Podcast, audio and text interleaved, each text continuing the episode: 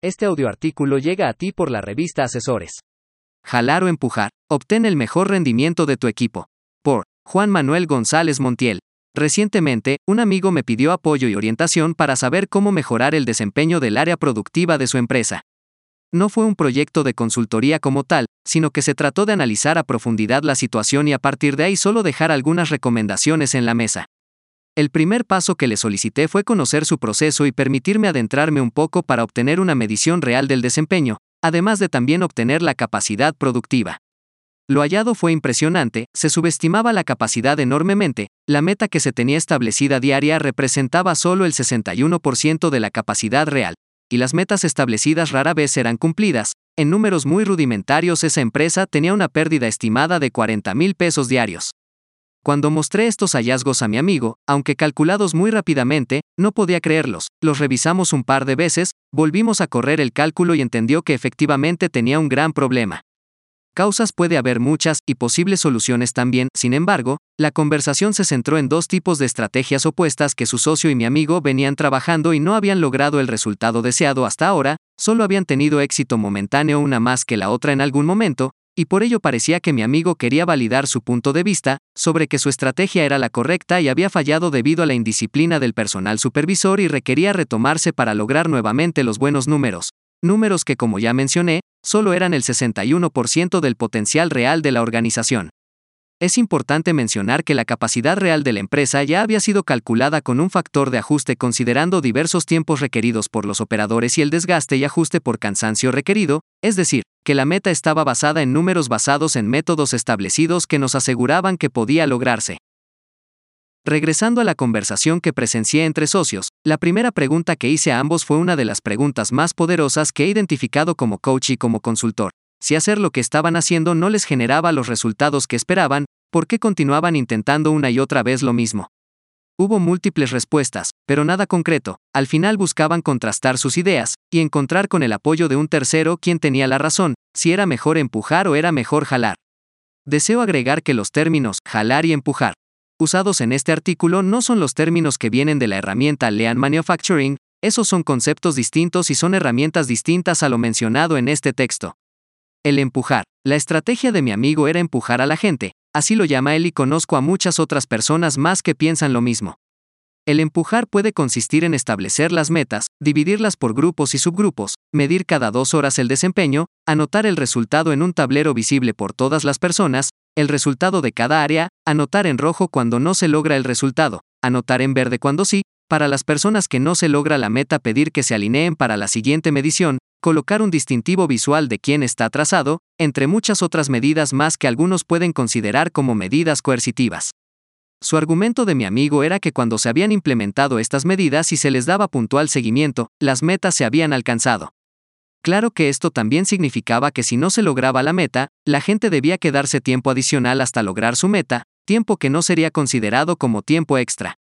En pocas palabras, la estrategia de empujar es algo agresivo, es lograr que las personas logren el resultado deseado bajo los efectos de la presión e inclusive la amenaza. Presión por lograr una meta, presión negativa de comparación cuando se comparaban resultados entre una y otra área, amenazas de salir tarde si no se alcanza el resultado, y una larga lista de muchas acciones que han sido estudiadas y comprobadas que no funcionan en todos los casos, y que los casos específicos en los que se pueden aplicar son muy especiales y deben cuidarse las condiciones en múltiples factores que son tema de un artículo más extenso.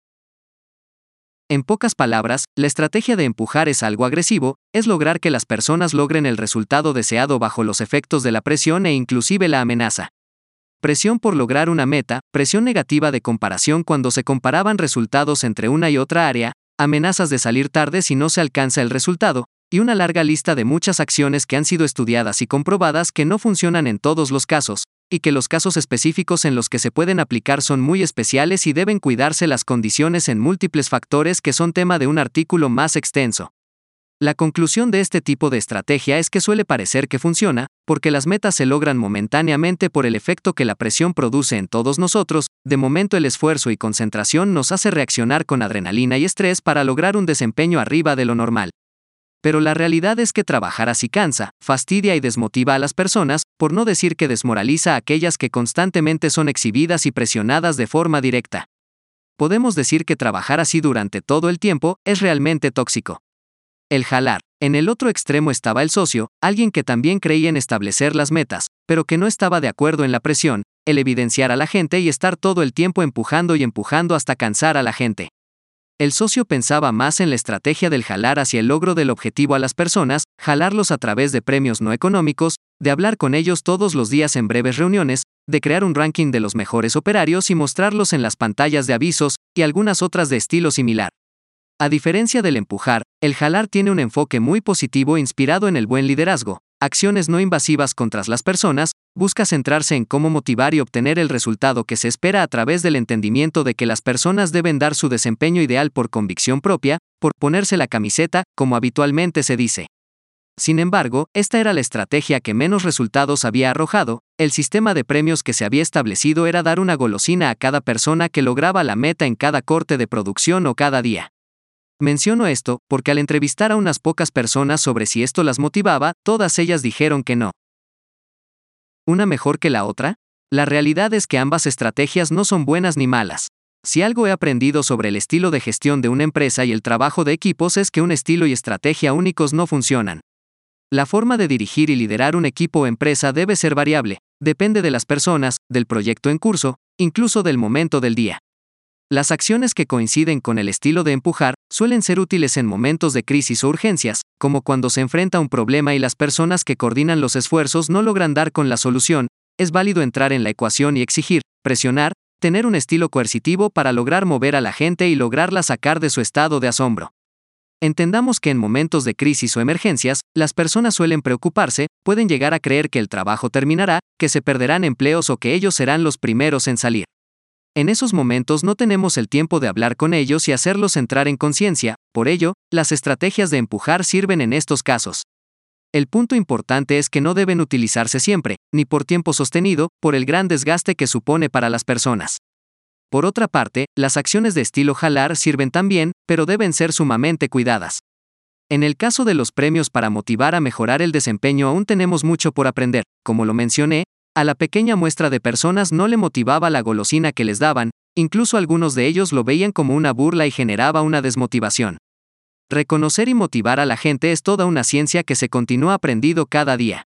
Para motivar a las personas debemos considerar su edad, género, gustos personales, costumbres de la sociedad, hábitos de la comunidad, e incluso el estilo de personalidad, por lo tanto, se vuelve complejo ejecutar algo así. Es por ello que en el caso analizado, esta estrategia parecía ser la que menos funcionaba, pero en realidad, bien aplicada la motivación y reconocimiento tiene mucho mejores resultados que las acciones de presión, solo que requieren mayor investigación e inversión no necesariamente monetaria, sino de tiempo. El acompañamiento. Para lograr el máximo rendimiento de un equipo se necesita una combinación de jalar y empujar, pero más aún de acompañamiento. Acompañar es identificar las deficiencias de las personas en cuanto a habilidades técnicas y suaves que las personas enfrentan cada día, o lo que se requiere para subsanar alguna deficiencia del desempeño. Solo pedir y recompensar desde fuera no puede generar el mejor resultado, se requiere adentrarse al proceso e idealmente conocer lo que las personas realizan cada día. Un trabajador se siente parte de una empresa cuando observa a sus superiores caminando entre los procesos, dando consejos y orientando porque se conoce la operación, o como se dice coloquialmente, metiendo las manos. La conversación finalizó con algunas recomendaciones sobre cuándo sí usar una estrategia y cuándo otra, aún no conozco el resultado, ni creo que se tenga en los próximos meses, porque solucionar una condición que lleva un par de años funcionando no se logra de la noche a la mañana. Pero el punto importante aquí es invitar al lector a continuar involucrándose con la gente, conociendo lo que hace, cómo lo hace, quiénes son, qué quieren, qué prefieren. No solo presionar por presionar, o no solo premiar por premiar al lograr la meta. Dirigir un equipo de forma efectiva no es sencillo, requiere tiempo, dedicación y aprendizaje, pero sobre todo, requiere de una actitud de aceptar que lo que bien me ha funcionado en los últimos años no significa que sea lo mejor y que puedo estar equivocado, y esto es lo más difícil que invito al lector a reflexionar, comencemos por aceptar que no sabemos, y con eso el camino de las ideas se abrirá ante nosotros, porque habremos admitido que no lo sabemos todo.